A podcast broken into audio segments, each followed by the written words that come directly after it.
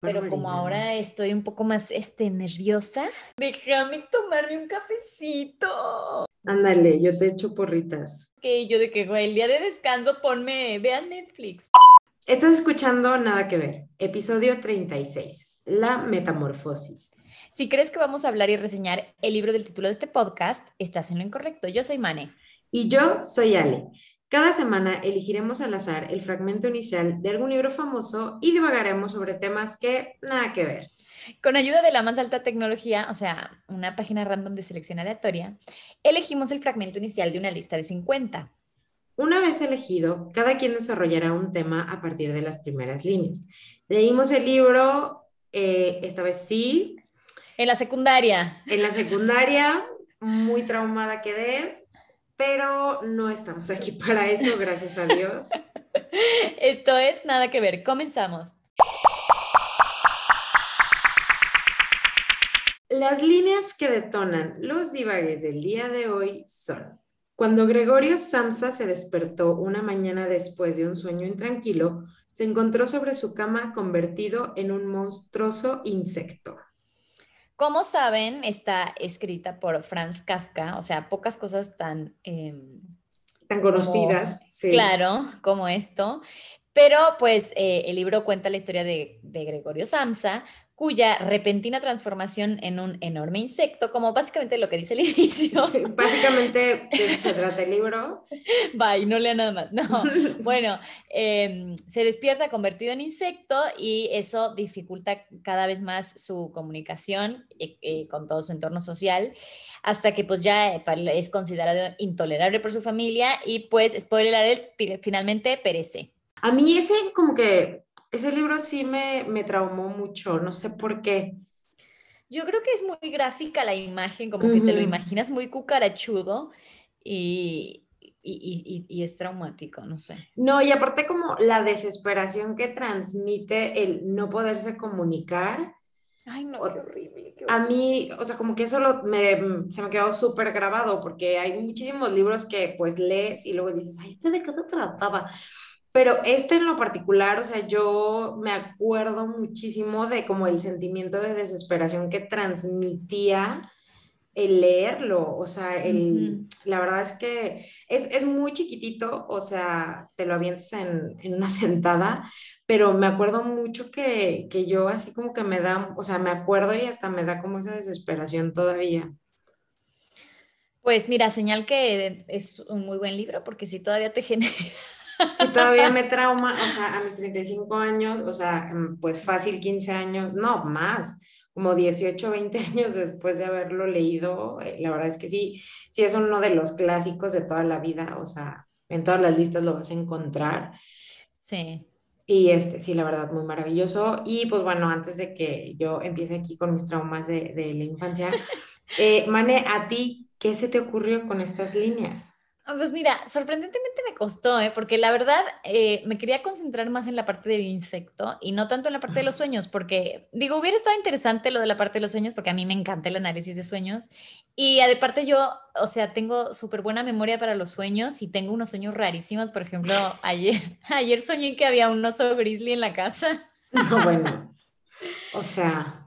Me encanta todo eso, pero eh, como que quería em, quería hacer la parte del insecto porque creo que como es el plot, el plot, el plot twist, ha traumado generaciones enteras, pues digo, pensé en cómo él mismo se despierta y entonces ve que de un momento a otro ya pues es un insecto, no se reconoce y pues digo, finalmente llegué a la conclusión de que algo muy similar sucedió en la década de los 2000 cuando los nadadores de todo el mundo no sé si todos, pero por lo menos los que tenían los medios y las pretensiones, se transformaron de un día a otro en unos monstruos, monstruos irreconocibles de la natación, gracias a los trajes de baño high-tech.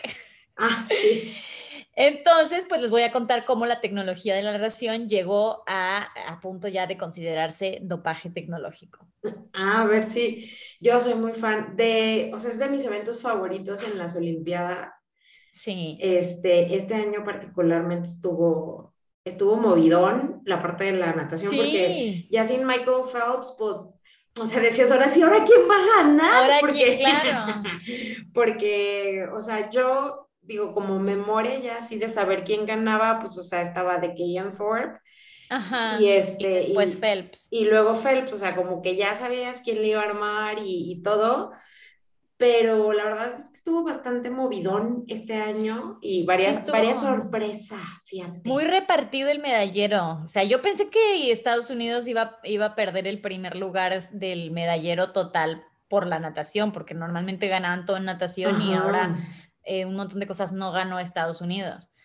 Estuvo súper emocionante también, digo, es, Australia siempre es como potencia, será porque están rodeados de agua, pero así que nadan para huir de, ah, cierto, para huir de las criaturas espantosas que intentan matarlos todos los días y luego se encuentran con los tiburones, pero este, por ejemplo, los relevos estuvieron súper emocionantes y luego también, o sea, como que de las mujeres, esta Ledecky, pensaban que iba a ganar todo y pues tampoco, o sea, sí ganó un montón y si es una fuera de serie la muchacha, o sea que, eh, pero sí estuvo muy bueno. Pero a ver, platícanos, Mani, platícanos, porque ahora ya nadan pues tan rápido.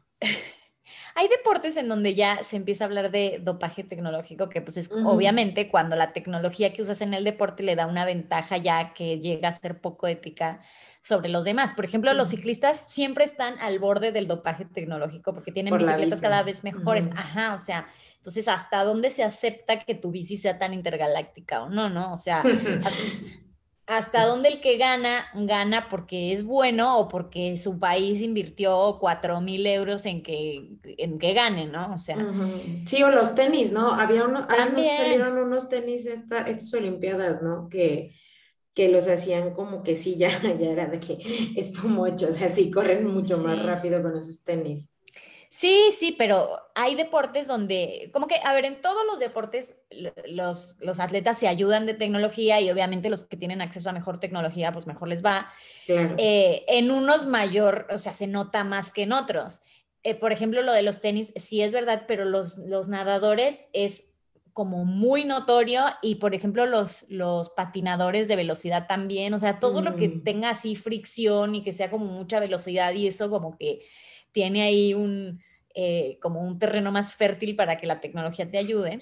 Que ahí las leyes de la física te, te echen una mano. Exactamente.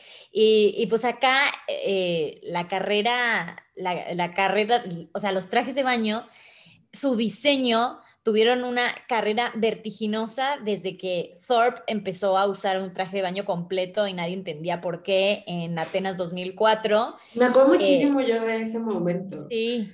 ¿Sí eh, güey? Ajá, ajá, hasta, hasta, bueno, a la situación en la que estamos ahora y ahora pues, te voy a contar desde el principio cómo estuvo todo. Al principio del siglo XX, obviamente, pues no se tenía muy en cuenta la velocidad a la hora que diseñaban un traje de baño, o sea, más bien estaban preocupados con qué se le veía y qué no se le veía. A tapar más que, más que todo. Ajá, y entonces los trajes, imagínate, eran unas camisetas y pantalones de lana.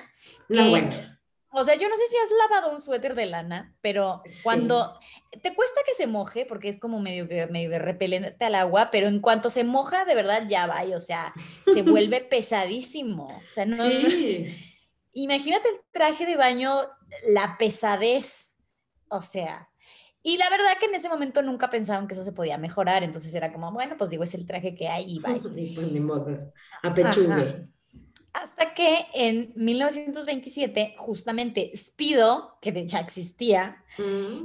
em, Speedo antes es una, era una compañía australiana que hacían eh, digo, calzoncillos para los soldados y después empezaron a hacer trajes de baño y bueno, ya cuando empezaron a darse cuenta de que el traje que usabas importaba con la velocidad del nadador, entonces ya crearon Speedo y se empezaron a como a focalizar en eso. Y en el 27 sacaron su traje Razorback, que como que fue el primer traje ya pensado para ser rápido y tenía como la espalda muy escotada, como top de, tenía un escote como de, pues como de top de correr, se cuenta, pero la parte de atrás así como unos tirantes que se van juntando y luego se vuelven a separar. Mm. Em, y y el traje era súper ajustado al cuerpo y en vez de utilizar lana, utilizaron seda. Entonces, obviamente, era muchísimo más ligero. sí. sí. no te ahogabas con, o sea, aparte tenías el riesgo de quedar al, de que al fondo de, la, de la alberca. claro, pero como era súper pegado al cuerpo, o sea, en muchas playas directamente se prohibió su uso. era muy impúdico. Claro. O sea, era como, como una camisetita que les llegaba como, como, o sea, justo debajo de lo que se tiene que tapar. Y, y arriba la parte que, que, era así como escotada de la espalda. Obviamente, pues digo, lo usaron en las Olimpiadas en esos momentos y todo, en los 20 y 30 y tal. Y eh, de a poco se empezó a incorporar las fibras de nylon y se empezaron a popularizar. Y entonces ya los trajes empezaron a ser, a ser cada vez más ligeros, cada vez más plásticos y cada vez más chiquititos. Y claro, o sea, en todas las Olimpiadas antes del 2000 siempre veíamos a los nadadores con unos mini trajes, pues como los de los clavados. Sí, sí, cada, o sea, entre menos superficie cubriera, mejor, ¿no? Ajá, ajá. Hasta que llegó Sydney 2000, que fue eh, la, la, Olimpiada donde Thorpe salió con un traje completo. Completo traía hasta las mangas y hasta los tobillos, o sea, hasta las, las mangas largas, hasta las mangas. Hasta las venía, Era un traje completo en manga larga y hasta los tobillos. Y lo que pasa es que ahí ya se introducían como los trajes mágicos de la mano de Adidas, que son los que le hicieron el traje a, a Thorpe y que imitaba la piel de tiburón para que no hubiera nada de resistencia al agua. O sea, era como más negocio traer eso que traer tu propia piel. Sí, eso está cañón, sí, pues como les hicieron literal una segunda piel a los nadadores. Ajá. Y, y, pues digo, los nadadores por mucho que se depilan y tienen como toda esa, oh, se depila porque es nadador, este, ya acá era como, no importa que te depiles, si sigues teniendo poros que te están frenando, entonces pues te pones esta piel de tiburón y ya te conviertes en un, en un tiburón. Pero aparte, o imagínate, o sea, en plan, el enfoque a las miles y más, porque, o sea, de que tipo, los poros te están deteniendo. Sí, sí, sí. Y entonces, eh, Thorpe tenía un contrato con Adidas para que nadie más usara ese traje. Tardaba 20 minutos en ponérselo. Claro, tardaba 20 minutos en ponérselo. Y dicen, esto es chisme, dicen que para quitárselo literal lo cortaban el traje de baño. O sea, lo usaba solamente una vez y, por eso es muy difícil conseguir este traje, porque entre que solamente se lo hacían a él y lo cortaba para quitárselo, pues no, o sea, es súper complicado. Pero tenía todo el dinero para hacerlo. Claro, de a poco eh, todas las casas deportivas empezaron a hacer como sus propias versiones y todo cada vez más tecnológico y aquí empezó como la verdad, de verdad, la carrera de la tecnología que, cuyo, cuya cúspide fue en el Mundial del 2009 en Roma fue donde llegaron todos estos trajes, o sea, tocaron el cielo. Espido desarrolló el LZR Racer, que ese fue el que cambió todo. Ya con códigos y todo, o sea, ya una cosa muy, muy acá, muy pro. Este traje, como todas las cosas impresionantes, estaba hecho junto con la NASA. claro. Entonces, eh, en los, en los juegos, es, en los juegos de, de, de China del 2008, se batieron 25 récords mundiales de natación. O sea, es una locura 25 récords mundiales de natación. Claramente le pusieron propulsión a chorro. Sí, obviamente. Lo que al, al, traje de baño con micro cosas, como cosas de, de la gente 007. Claro, o sea, es una locura. 25 récords mundiales de natación en una sola Olimpiada. Es too much. Es demasiado, o sea, ven las Olimpiadas que acaban de pasar, cuántos récords mundiales se rompieron en todo, o sea, yo nada más me acuerdo el de la venezolana, digo, algunos más seguramente, pero... pero la, de, la del salto este. Ajá, pero no, no, no, es que están cayendo récords como moscas, no. Y acá, eh, de, de, todos estos 25 récords mundiales que cayeron, el 98% de los ganadores traían el traje de baño este Racer despido. Ándale, ya salió el peine. Claro, y lo que pasa es que el traje no solo no absorbía el agua, sino que comprimía los músculos haciendo un cuerpo más aerodinámico. O sea, ah, o sea, no, es que ya, o sea. Sí, yo ya lo estaría necesitando. yo ocupo uno para que sí, te iba a decir. Oiga, no puedo mandar uno.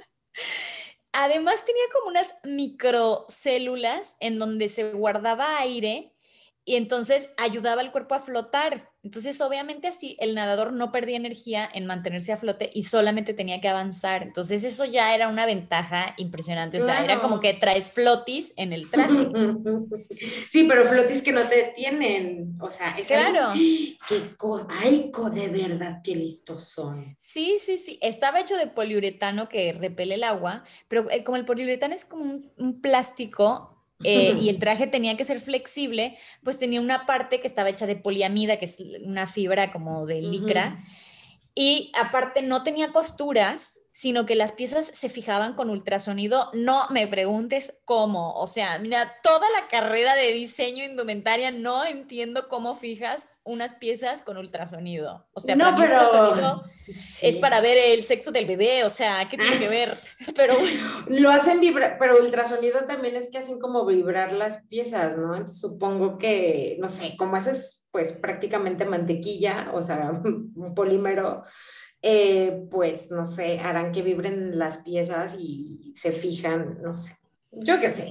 vibrando muy alto lo lograron. vibraron altísimo, como la Ciudad de México. Mm.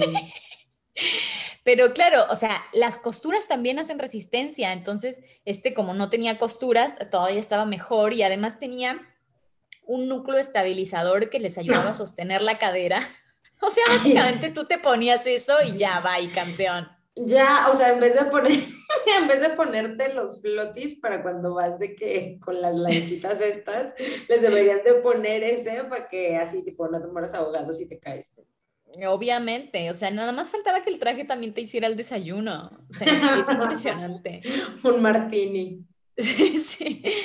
Entonces, pues obviamente, después de el mega éxito que tuvo el Racer en, las Olimpiadas, que justamente Phelps también lo, usó, eh, obviamente las otras marcas pues no se iban a quedar atrás. O sea, Arena desarrolló su propio traje que era completamente hecho de poliuretano, entonces no tenía la poliamida, como que ahí ya le avanzaron a la tecnología y le quitaron la, poliamida, que todavía era como una fibra eh, que absorbía agua. Pues digo, no absorbía agua porque estaba tratada, pero pues seguía siendo como una fibra. Acá ya era 100% poliuretano, o sea, todo lleno de las burbujitas esas donde, donde se guardaba el aire.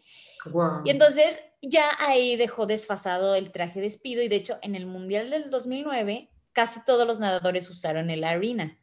Mm o eso ya desató una guerra económica fuertísima, porque claro, cada traje salía mínimo 500 euros, lo usaban una sola vez y se volvió tan necesario el traje tecnológico que hasta los niños que estaban de que en inferiores lo usaban porque se, era muchísima la diferencia eh, entre, si lo usabas y no lo usabas. Entonces, digo, obviamente los niños de que van al albergue el domingo no, pero los que... no, pero los que están en como... Claro, en competencia, sí Sí, como a las gimnastas las agarran, los agarran también bien chiquitos y los ponen ahí a, tú vas a llegar a las Olimpiadas, ajá.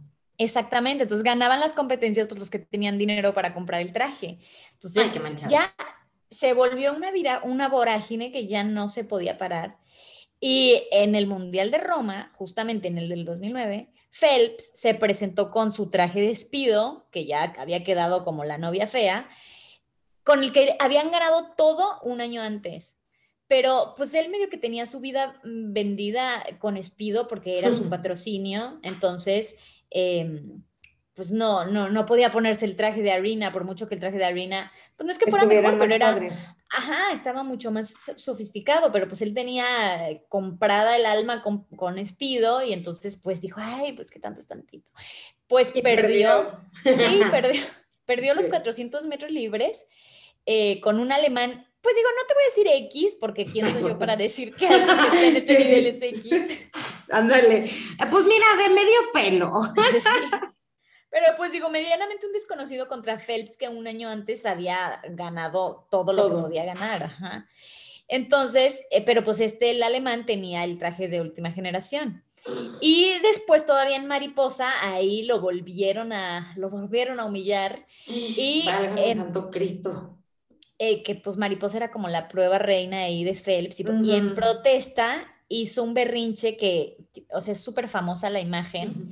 Eh, que se está como enojadísimo que perdió y se jalonea el traje como diciendo, me ganaron por el traje. Así como cuando eres niña y no te gusta el vestido que traes puesto.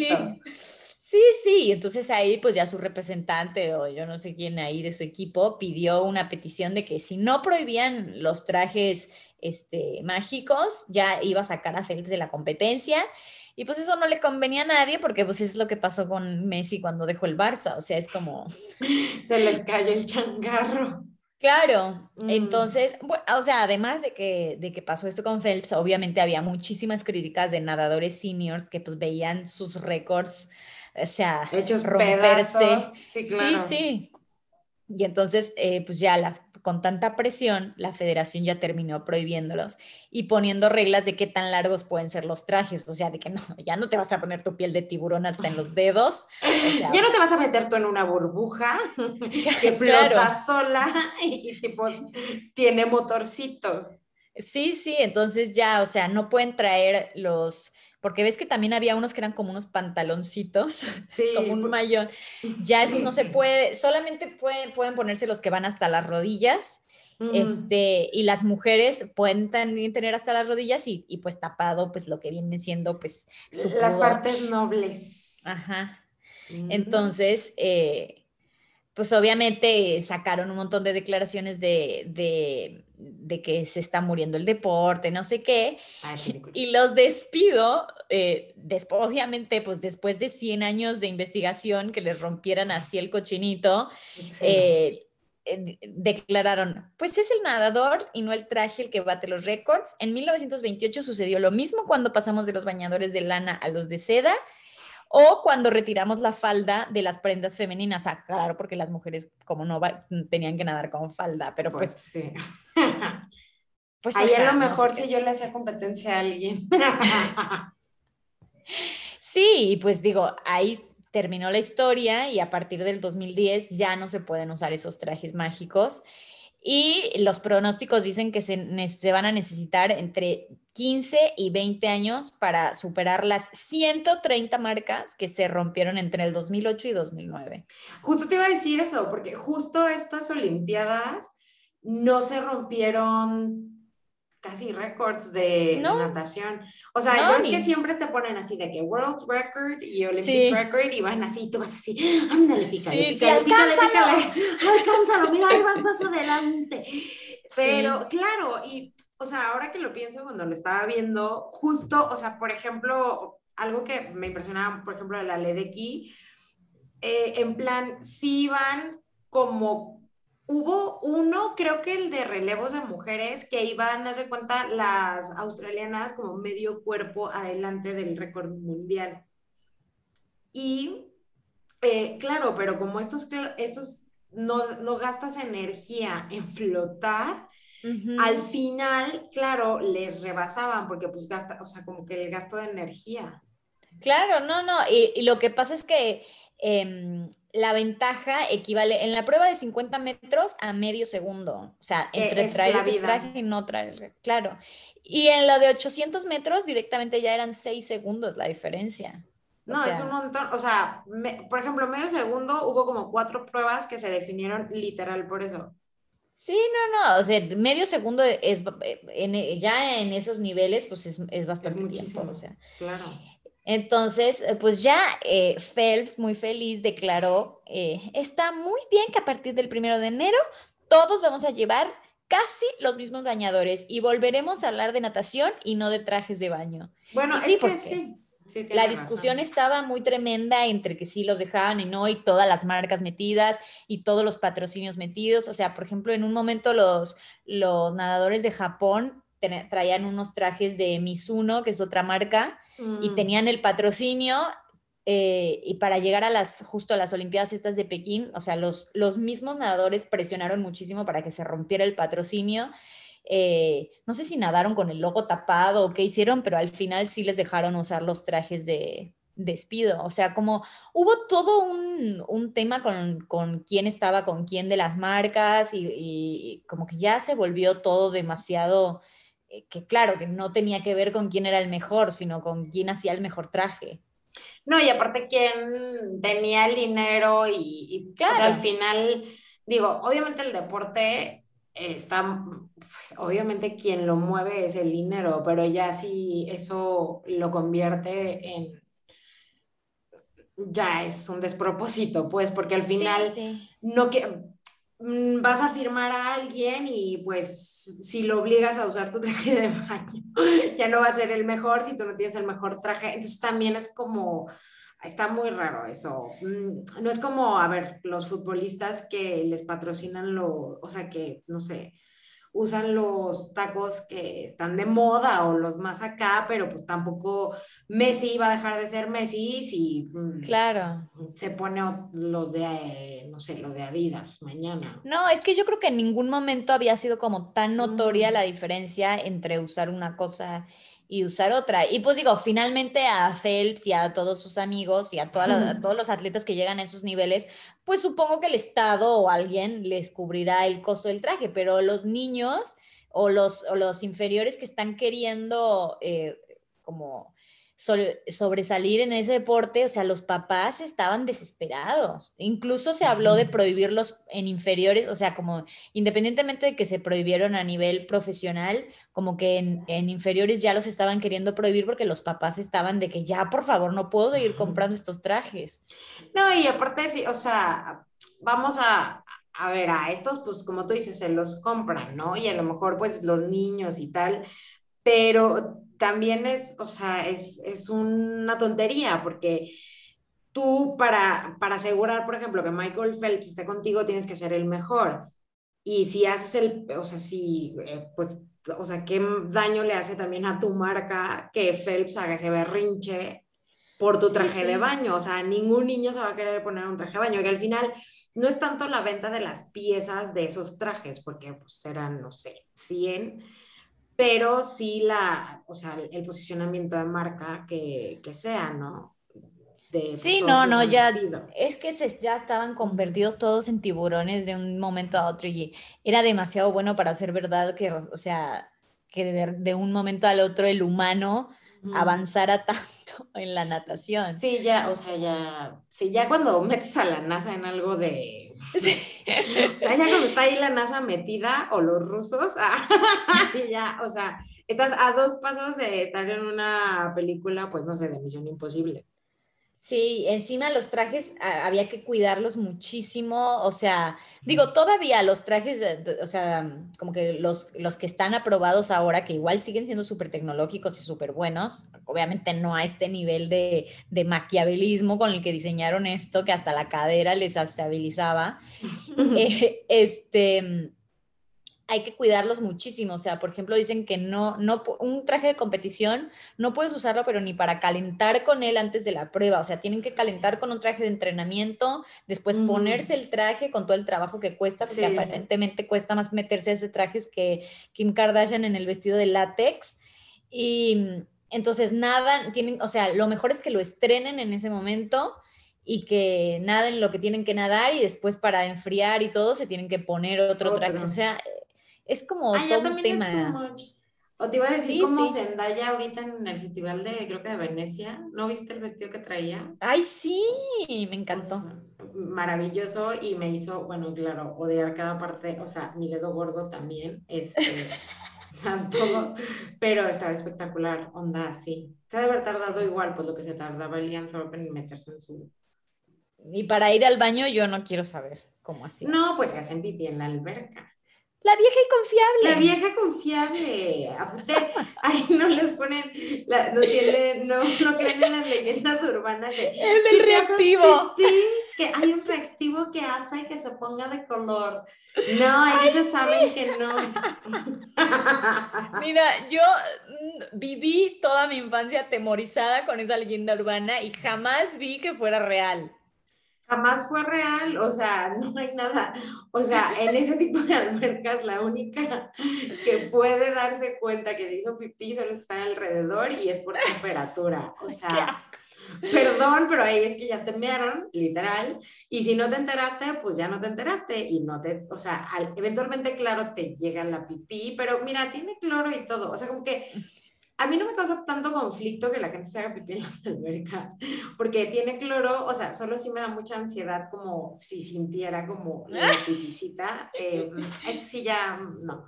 Pero, o sea, ellos claramente, o sea, yo estoy casi segura que casi casi antes de empezar a competir, así de que, bueno, me voy a hacer pipí, para por el nervio. Y sí.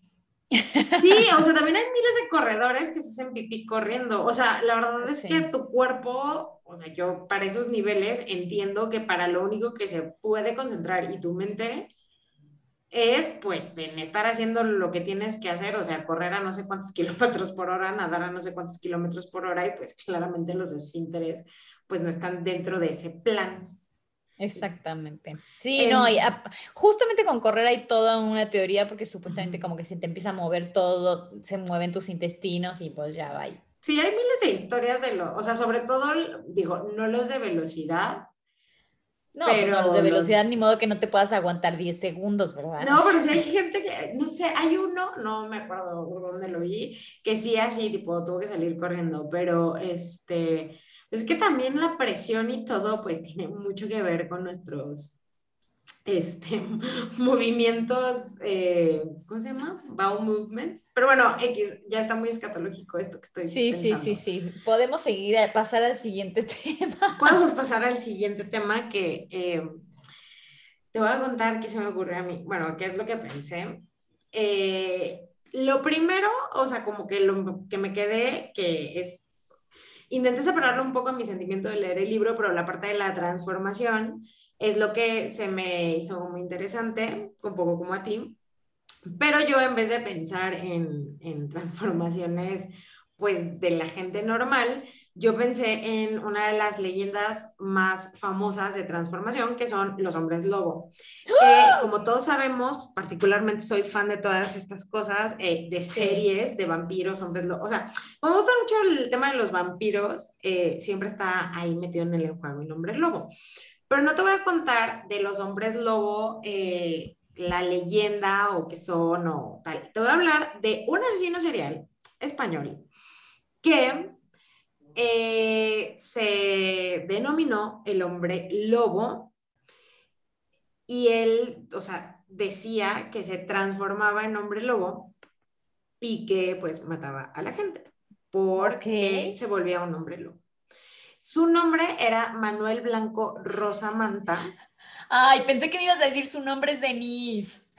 Eh, no, claro. Y Como la canción. La canción, sí, pensé muchísimo en El hombre lobo en París. Este, pero no, casi. su nombre es Manuel Blanco.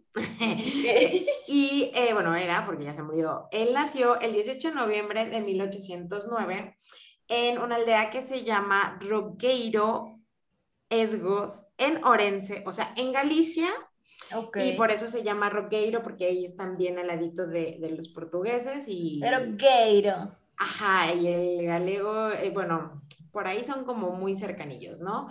Él, él eh, era considerado como muy avanzado o privilegiado porque sabía leer, escribir, coser y bordar, que dirás, a mí qué me importa porque coser y por qué bordar, pero esa es una habilidad que en el futuro, o sea, ya cuando empezó a hacer de las suyas, le ayudó para eh, tener como un cierto acercamiento a, las, a sus víctimas.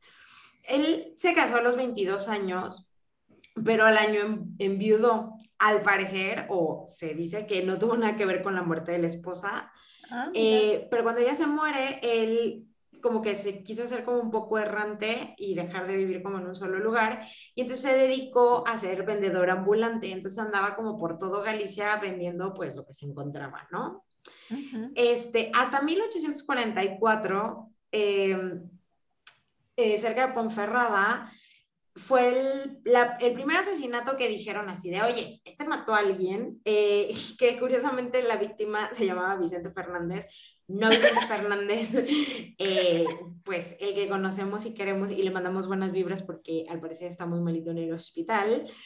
Eh, este era un alguacil eh, de León, de una provincia española, que le estaba cobrando una deuda. Y lo habían condenado, eso está muy padre, por rebeldía. o sea, estamos hablando de pues los 1800 y eh, la condena eran 10 años de prisión. Entonces, este güey se escapó y, este, bueno, se supone que mató a este hombre y se escapa. Entonces, él estuvo como un tiempo así on the down low, así como medio perdida, medio perdido, pero en el 52, este, alguien en una ciudad que se llama Escalona, este, dijo así de, oyes, hay un vendedor ambulante que engaña a mujeres y niños y desaparecen. Él logró mucho tiempo estar como no seguido por las autoridades, porque lo que él hacía era engañar a mujeres y a niños y se iban como a viajar con él y los mataba, pero él seguía mandándole cartas a sus familiares Así de, no, yo estoy bien feliz en París y estoy en no sé dónde. Pues, ¿Qué? ¿Haciéndose pasar por la víctima? Ajá, y les mandaba cartas a los familiares. Entonces, claro, los familiares así de, ah, no, ay, triunfando en Estados Unidos o no sé, ¿sabes? claro, porque en ese momento nadie sabía escribir, entonces no es que podías decir, mira, esta no es su letra. Ajá, si no le hacían grafología ni nada y tampoco había como, ay, le voy a marcar. Pues no, o sea, lo obvio. No, y había una profesión de persona que escribía las cartas, entonces pues... Y que se las leía, ajá, entonces realmente había una, o sea, era como el plan perfecto para, eh, pues justo eso. Entonces, hasta el 52, eh, alguien dijo, oigan, hay un señor que además, este, se volvió famoso porque vendía un ungüento de grasa. Ok. Y la gente empezó a sospechar que era de grasa humana, porque además en esos tiempos, o bueno, eh, sí, en esos tiempos se creía que, por ejemplo, la grasa humana o tipo comerte a alguien o ponértelo encima tenía como propiedades curativas adicionales a que sí es la grasa de un cerdo. Entonces, claro, la gente desaparecía y este güey vendía, pues era como un nazi vendiendo jabón, o sea, así como, oigan, tengo una pequeña sospecha. Entonces, este, él intentó pues huir y, eh, pero bueno, obviamente ya como que juntaron las piezas y dijeron, oye, desaparecen niños, desaparecen mujeres y este, a él lo agarraron en Toledo, o sea que si tú ves como un poco el mapa de España, este, pues Galicia está como al norte pegado a Portugal y pues Toledo está pues cerquita de Madrid. Casi Madrid. Ajá. sí, pues está a una hora de Madrid, entonces, o sea, él como que estaba como haciendo de las suyas y este, pero él, o sea, cuando lo agarraron, este, él dijo que era víctima de un sortilegio, que también es el nombre de una telenovela malísima, que, bueno, y este, que una bruja lo había como este, hechizado, como la bestia, o sea, de la bella y la bestia, eh, no el de los X-Men, este, que una bruja pues lo había como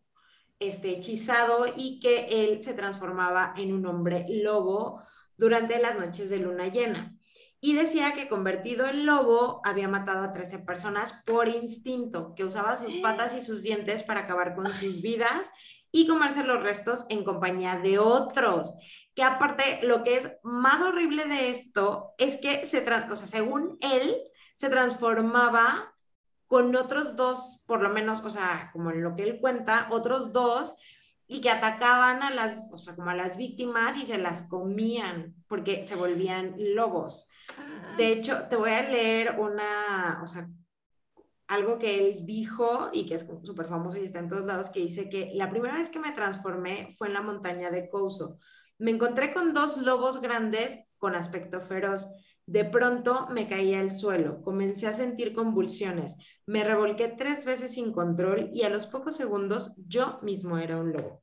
Estuve cinco días merodeando con los otros dos hasta que volví a recuperar mi cuerpo. el que usted ve ahora, señor juez. Los otros dos lobos venían conmigo, que yo creía que también eran lobos, se cambiaron a forma humana. Eran dos valencianos, o sea, porque yo claro valencianos. Uno se llamaba Antonio y el otro Don Genaro. Y también sufrían una maldición como la mía. Durante mucho tiempo salí como lobo con Antonio y Don Genaro. Atacamos y nos comimos a varias personas porque teníamos hambre.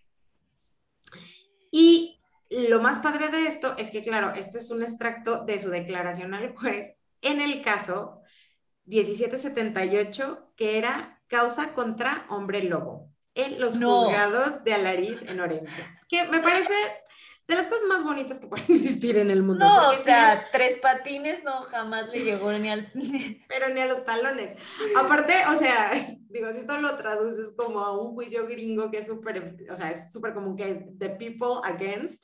Es como la gente contra el hombre lobo, que es el título de un libro que podría ser maravilloso, ¿no? Entonces... Totalmente. Entonces, primero dijo que era una maldición, que una bruja, que no sé qué, pero después dijo, bueno, la verdad es que estoy bien enfermito. Este, que lo que él decía es que, claro, que recordaba todo lo que pasaba cuando se transformaba, eh, que eso fue lo más decisivo para su sentencia, porque si no, lo hubieran como el demencia temporal. Y este defendía, o sea, su defensa decía que no se le podía comprobar un asesinato con la confesión, aunque él mismo dijera, mira, así me los comí. Este, y te digo, el, juicio se llama la causa contra el hombre lobo, o, lo, la causa contra el hombre lobo, y el juicio duró un año. Y, o sea, la verdad es que este caso es como muy famoso y de hecho eh, lo consideran además de hombre lobo, hay un una leyenda urbana tipo el coco o el hombre del saco, que es súper común, que le dicen a los niños de, mira, va a venir, no sé qué, pero en España hay uno que se llama el sacamantecas. Entonces a él, sí, sí, sí, es, es muy maravilloso. Entonces él también le dicen que es, os dicen que es como el caso real del sacamantecas. Porque claro, le quitaba, o sea, dicen que los ungüentos tenían la, pues, la manteca, la grasa horrible, que es la, que es la grasa de, pues de, las personas, ¿no? Em, el 6 de abril de, de, 1853, él ya tenía 44 años.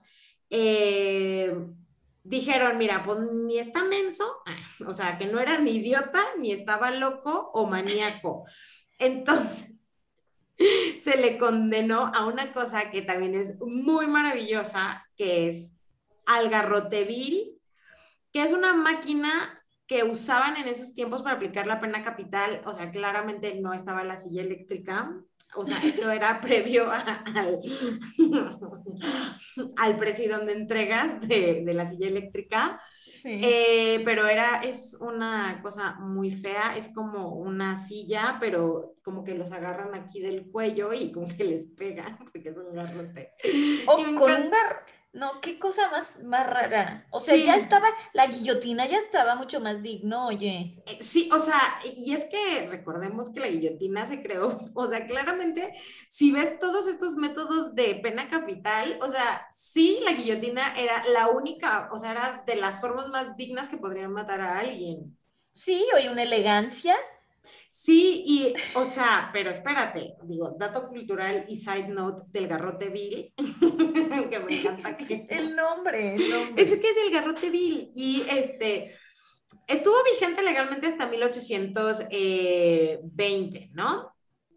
Según esto, pero eh, en 1974, o sea, regresó, se supone que se había, dijeron que no, y sí, se usó en la dictadura de Francisco Franco. No.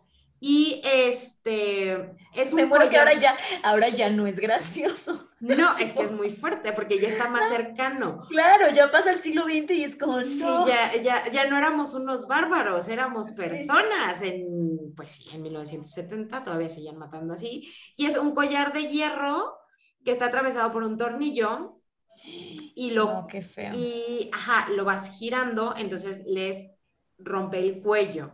Y pues era, dice, la dislocación de la apófisis, eh, que es la vértebra, o sea, les partían el cuello, literal. Entonces, a este lo, lo condenaron a, a esto y fue por nueve asesinatos que le pudieron probar. Y tenía que pagar una multa de mil reales por víctima, o sea, aparte de que lo iban a matar. Este, pero había un francés, porque es que esto es tan cliché, o sea, un hipnólogo francés, o sea, alguien que se dedicaba a mucha gente y era francés. Eh, le mandó una carta al ministro de Gracia y Justicia en la que este, decía, oiga, yo creo que tengo mis dudas porque a lo mejor este señor, eh, pues a lo mejor sí padece de licantropía. Y él aseguraba que había este, curado pacientes con hipnosis y pedía que antes de, de, que lo mataran, pues le dieran chance de hipnotizarlo. Y todo el mundo de que, no, ya, ya habíamos superado esto, ya lo habíamos hablado. por favor, mátenlo. Pero no, entonces eh, también se acercó a Isabel II y al Tribunal Supremo que por favor revisaran el caso. Entonces Isabel II firmó una orden para liberar a este güey de la pena capital y lo, lo catafixiaron por una cadena perpetua. No, pero es que me da risa que todo esto, o sea, el caso se llama el caso del hombre lobo, o sea, como que nadie dice, oigan. A ver, sí, o sea, no, pero es que aparte, o sea, ojo, hay un, o sea, sí existe el término licantropía clínica que este, o sea, sí, no sé, si te metes a, los libros de psicología que, o no sé, bueno, aquí, este, se define como, es un trastorno alucinatorio en el que tienen ideas delirantes y que dicen que se transforman en animal. O sea, puede ser un lobo u otro. O cualquier otro animal. Ajá, o sea, o también puede ser que están, bueno, o sea, no sé, drogas y esas cosas. Pero entonces, claro, sí existe, eh, porque es un caso es el único caso documentado de licantropía clínica. O sea, este francés logró que, decir, mira, es que él, o sea, tiene este trastorno, este, en el que sí, o sea, genera las alucinaciones de convertirse en el lobo. Y logró que no lo mataran y que, eh, pues bueno, claro, le dieran cadena perpetua. Eh, y pues ya él falleció el 14 de diciembre de 1863 en Ceuta de cáncer de estómago y no se sabe actualmente pues dónde están sus restos. Y este, hasta el 2000, eh, o sea, datos curiosos sobre su muerte es que en el 2009, hasta el 2009 se había creído que eh, había muerto en el 54 en la prisión en Alariz, o sea, después sí lo movieron y terminó en una cárcel de Ceuta. Y este, se sospechaba también la posibilidad de que hubiera muerto en otro lugar y este, decían que era en el castillo de San Antón, en La Coruña. O sea, o sea, Ceuta está, pues, o sea, es como en Galicia. Y este, Bueno, también es que presentaron pruebas que aseguraban que Roma Santa, bueno, este señor falleció en la cárcel de Ceuta y que es la que, eh, bueno, actualmente se considera como la realidad de su muerte. Y este, la verdad es que es súper famoso en la cultura popular, claramente española, eh, empezando por el tema del sacamantecas, que, o sea, yo no sé, o sea, nada más que te digan sagamantecas ya te da miedo el niño chiquito. O sea, va a haber, o sea, el coco es un engañado al lado de que te digan va a venir por ti el sagamantecas. O sea, el coco te cagas de risa, claramente. y, y, la verdad es que, bueno, se cree que es, te digo, el primer caso documentado de licantropía y eh, la verdad es que sí estaba muy convencido de que, eh, pues que tenía, que era un hombre lobo, que en la cultura popular los hombres lobos, eh, dependiendo de la serie de Netflix que estés, o el libro que leas, de obviamente Young Adult, no, o sea, tampoco nos volvamos locos, pues se supone que es como una maldición. Generalmente sí el, como el concepto de hombre lobo es como que es una maldición, y eh, que se va pasando generación por generación. Entonces él decía justo que era como una maldición, que no sabía si se la habían pasado como su mamá o su papá o sus abuelos, pero que él, él sí estaba súper convencido que tenía esa maldición. y pues Ay, sí, creo que aquí, aquí en Argentina no sé por qué piensan que eh, si el séptimo hijo varón de una familia es hombre lobo. Eso está padre. En The Vampire Diaries que tiene toda una franquicia, o sea, a ver, que tiene The Vampire Diaries, tiene The Originals y ahora Legacies, que también estoy manejando. Eh, se supone que, hace cuenta que son como, como son familias, pues los lobos ya ves que andan en manada. Ajá. O sea, como que tú tienes el, la maldición, o sea, está como en ciertas familias y así, todos son hombres lobos, pero la, es una maldición que se activa cuando matas a alguien. Entonces puede ser sin querer queriendo, que es generalmente como los lobos buenos, es como, ay, perdón, es que chocamos y se murió, entonces ya soy hombre lobo. Así como que indirectamente entenderíamos como el homicidio imprudencial también cuenta en la, en la maldición. Y pues sí, bueno, si matan a alguien así también y ya se vuelven hombres lobos. Pero pues bueno, él claramente estaba convencido de que tenía alguna, alguna maldición. Eh, se le comprobaron nueve asesinatos y lo que él usaba eh, como que era muy fácil acercarse para él a las mujeres y como él bordaba y cosía, que dije al principio que le iba a ayudar, pues eh, como que tenía un trabajo como modisto, entonces eh, así se podía acercar como más fácilmente a mujeres y generar confianza con ellas. Y luego pues se las llevaba y las mataba. ¿De dónde se habrá sacado todo lo del hombre lobo? Capaz se quedó en un viaje de ayahuasca o algo así. o sea, súper probablemente o, a ver, sí, o sea, claramente tenía un desbalance químico en el cerebro, que tenía alucinaciones. O también, o sea, digo, a lo mejor se lo inventó como para decir, bueno, a lo mejor y aquí me creen y me, pues le salvaron la vida. O sea, al final. Estrategia que si estuviéramos, que si estuviéramos en una telenovela mexicana, por ejemplo. Claro que hubiera funcionado. Sí, sí, sí. Claramente hubiera funcionado y, y todo el mundo lo hubiera creído y hubiera sido cierto al final, porque, no sé, sus ancestros. Y bueno, no sé, si era malo, pues lo iba a quemar Talía al final. Bueno, no, claro, se iba a quemar él, solito, porque las buenas de las telenovelas nunca matan a nadie. Em, se matan ellos solitos, se inmolan y así. Eh, pero, pues, digo, tenía como una historia muy, muy clara y, o sea, si algo le podemos aplaudir a este señor es que siempre estuvo aferrado a ella y nunca flaqueó, siempre dijo que era un hombre lobo. Muy bien, lo sostuvo hasta, hasta la muerte. Hasta la muerte, que se murió de cáncer de estómago, que bueno, pues es que sabrá Dios que se había tragado ese hombre y pues eso.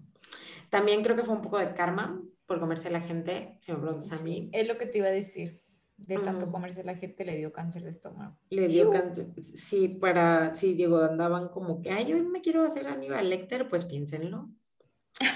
Piénsenlo que no, contrario a las creencias de la época, pues al parecer no era medicinal, porque si no hubiera sido, pues eso, inmortal. Bueno, y pues, aquí mi reporte, Joaquín. Pues vamos al siguiente, em, al siguiente episodio que va a ser sobre conversación en la Catedral de Mario Vargas Llosa. Este, yo sí lo leí porque en un momento de mi vida estaba obsesionada con Mario Vargas Llosa. Por mil. Y empieza, empieza de la siguiente forma. Desde la puerta de la crónica Santiago, mira la avenida Tacna, sin amor, automóviles, edificios desiguales y descoloridos, esqueletos de avisos luminosos flotando en la neblina, el mediodía gris. ¿En qué momento se había jodido el Perú? Dijo, ¿tienes tiempo? Sí, sí, sí, sí. Aparte, no importa cuándo le haces esto. Sí, exacto. Vargas Ay, Vargas es un genio. Cagándose en Perú siempre. Ay, perdón, Bueno, pues a ver qué pasa con esto. a ver que está complicadón como todo lo que escribe este señor. Entonces, a ver cómo nos va. bueno, pues un placer. Clarín, pues un placer igual, mañana. y hasta acá, nada que ver. Chao, chao. Adiós. Porque mi papá está viendo el fútbol y te está mentando. ¡Madre! No, no, era como que estaban agarrando nazis en el 50, o sea, no.